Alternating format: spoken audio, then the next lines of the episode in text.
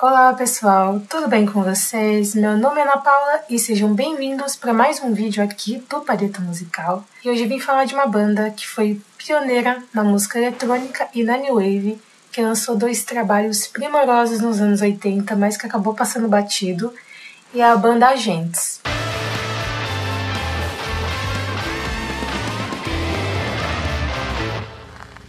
A banda Agentes ela surgiu ali em 1980 e 81 em São Paulo, formado por Miguel Barella, Kodiak Bachini e Eduardo Amarante. O Miguel Barella, nos anos 70 e 76, ele teve uma banda de punk chamado Ratos do Beco, que fazia cover de Sex Pistols e também tocava suas canções próprias. Já o Kodiak, nos anos 70 e 75, ele teve um projeto de rock progressivo chamado Abaddon, na qual ele tinha uma grande influência de King Crimson, de Moody Blues, de Gentle Giant. É, esse grupo acabou não lançando nenhum trabalho, eles chegaram a gravar uma fita, mas essa fita acabou se perdendo, então não tem registro de nada da banda. Então a banda acabou em 78 e aí eles foram convidados para tocar num festival é, ao ar livre em Tu, então tiveram que formar um outro projeto chamado O Sol, e aí, a partir dessa apresentação, eles acabaram se dissolvendo. E aí, o Kodiak foi passar uma temporada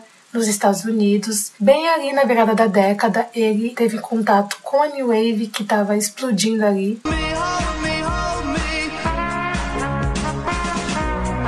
Ele acabou curtindo várias bandas ali, como Talking Heads, chegou também aí para San Diego, assistiu Devil, tem uma grande referência pelo Kraftwerk e pelo Gary Newman.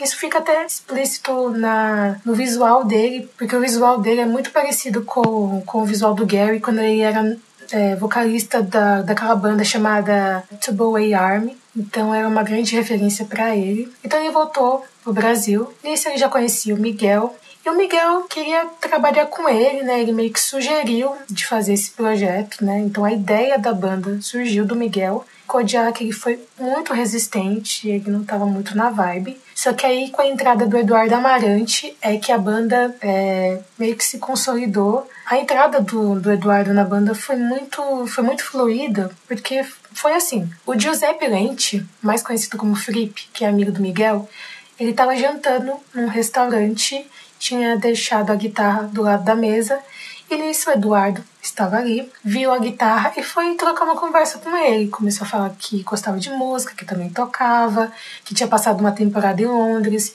que curtia The Cure.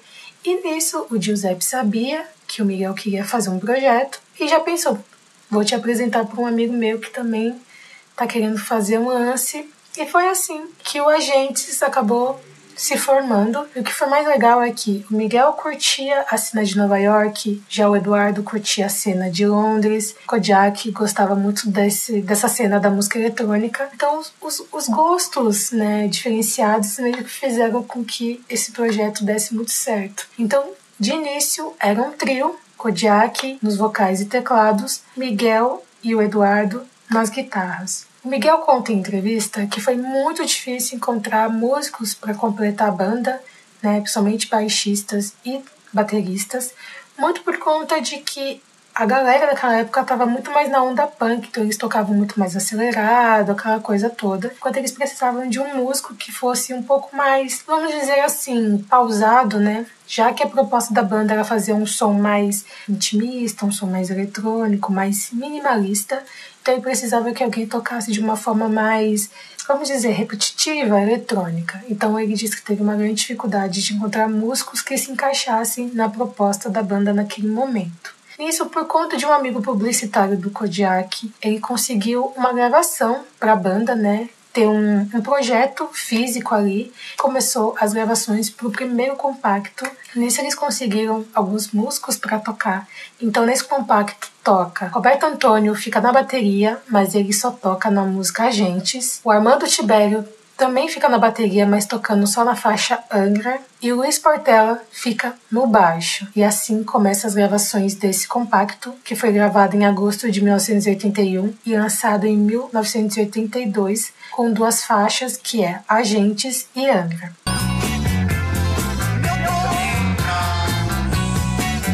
A faixa Gentes é uma faixa muito curiosa, porque a introdução da música, ela tem uma mistura de português com alemão e um lance meio francês. Isso foi uma sacada do, do Kodiak, que inclusive criou um dialeto que ele nomeou de Electro Translyrics.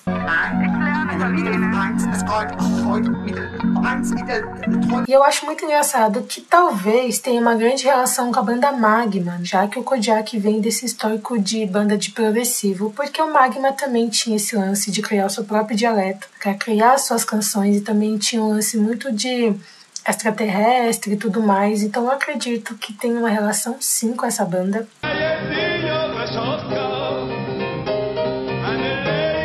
Outra coisa muito legal é que a faixa Angra é relacionada ao centro nuclear de Angra dos Reis, no Rio de Janeiro.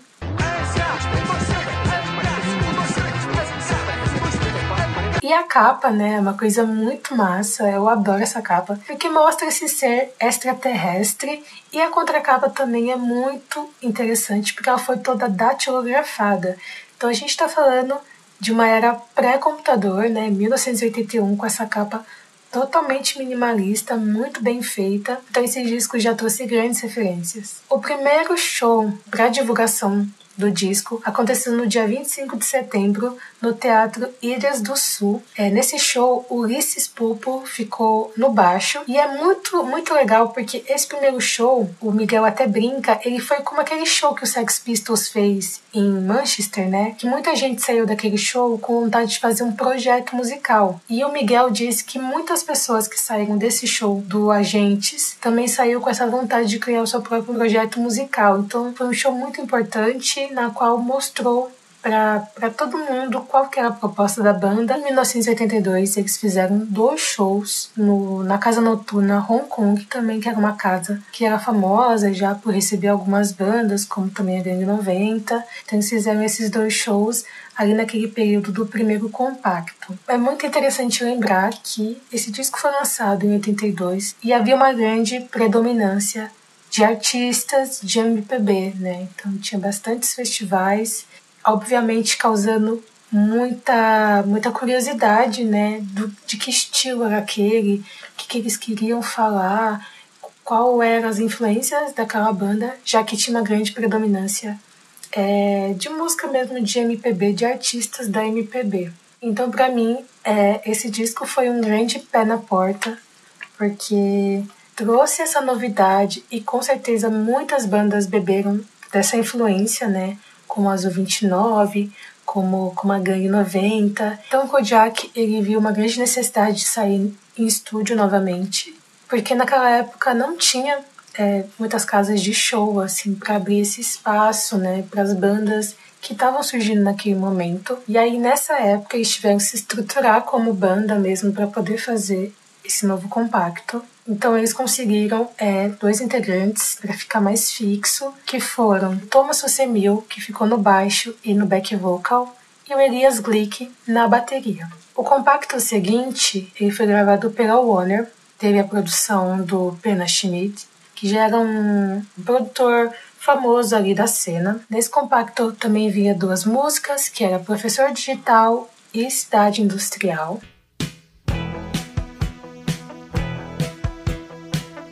Inclusive, nos shows eles tocavam uma versão, né? A primeira versão de Cidade Industrial, ela era toda em francês, ela se chamava Genève.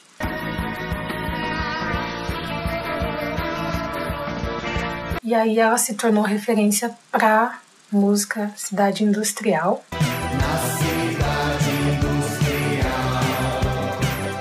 E é muito legal porque teve um grande investimento na capa. Essa capa, gente, ela foi feita com computação gráfica. Talvez né, tenha sido a primeira capa no Brasil de computação gráfica. Então o Miguel trabalhava numa empresa e ele foi fazer um curso e nessa empresa ele tinha essas máquinas, então ele viu como uma ideia de tentar criar essa capa. Obviamente que ele, eles não conseguiriam é, imprimir, né?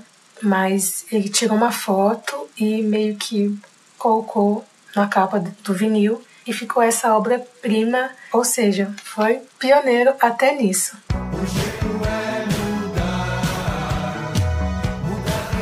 E outra coisa muito legal é que a base toda do disco foi feito em ritmo eletrônico e que teve sim é, o auxílio de um baterista, que no caso foi o Elias. E aí em 83 eles fizeram mais dois shows, que foi ali em junho, que eles fizeram a, no Carbono 14. E era muito legal porque durante o show, né, eles faziam umas exposições, sabe, em vídeo, de bandas também que faziam o mesmo som que eles. E o Miguel também diz que eles tiveram tipo uma ideia de colocar um plástico filme separando o palco e o público, para que quando o público olhasse a banda, é, ficasse uma coisa meio nebulosa. Então eles também tinham umas ideias bem legais para implementar nos shows, para também criar toda aquela áurea minimalista e também para criar impacto durante as apresentações. E aí, em 1983, a Warner ela teve uma ideia de fazer um projeto que, no caso, é investir em cinco bandas, que foi o Agentes, o Azul 29, o Magazine, o Ira e o Traje a Rigor. Isso, a Warner escolheu a banda Magazine para fazer esse investimento. Então, eles investiram nas rádios, investiu na televisão. Então, o Magazine começou a tocar bastante.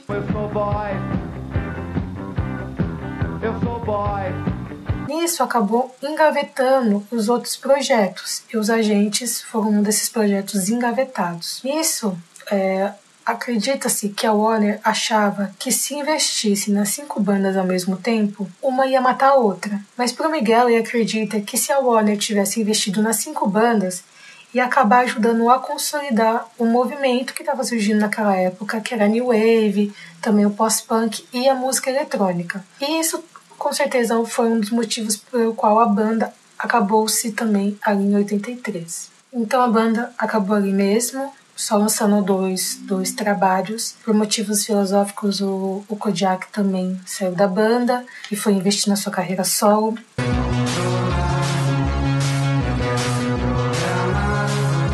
Thomas e o Eduardo, eles saíram para formar o Azul 29. O Miguel, ele também saiu para formar o Voluntários da Pátria. O Miguel também participou da Gangue 90, participou de projetos com Ira. Aí nos anos 90 ele teve um projeto com Giuseppe Lente chamado Alvos Móveis, que era uma coisa mais é, instrumental. E atualmente ele está num projeto de música eletrônica e ruídos sonoros com a holandesa Truus de Groot. O nome desse projeto é Blue Beast, é uma coisa bem legal, inclusive vou deixar aqui na descrição o link para vocês poderem escutar esse trabalho deles.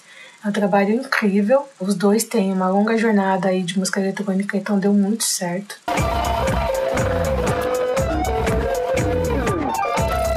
Eu acredito que depois dos anos 2000 é que o Agentes começou a ser mais conhecido. É, eu dei uma boa procurada no YouTube e tem muitos canais gringos falando bem da banda, é, fazendo várias comparações, dizendo que a banda realmente foi pioneira por trazer uma nova estética sonora.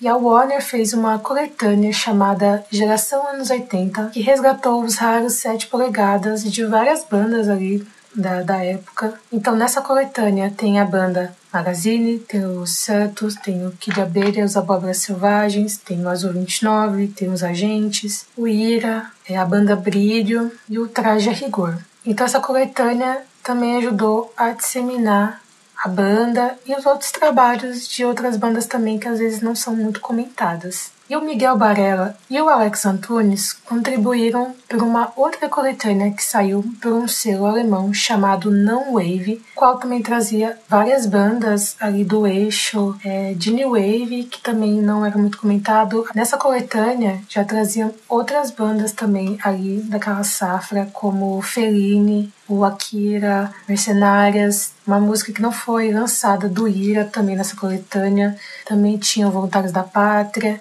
então tinha várias outras bandas incríveis, inclusive eu acho essa coletânea maravilhosa e que também ajudou a disseminar essas bandas que a gente acaba conhecendo muito, muito depois e também ajudou a, a expandir né, o trabalho tanto do Agentes quanto das outras bandas pelo mundo afora. É isso, pessoal. Foi um prazer poder falar dessa banda que eu tenho um grande carinho, um grande respeito. Quero agradecer também a o Miguel Barella, cedeu o seu tempo para tirar algumas dúvidas sobre algumas informações da banda. Então, muitíssimo obrigada. é, pela sua contribuição e pelo tempo. E é isso, pessoal. Espero que vocês tenham gostado e se sintam à vontade a conhecer a banda Gentes, porque vocês não vão se arrepender. Um grande abraço e bye bye.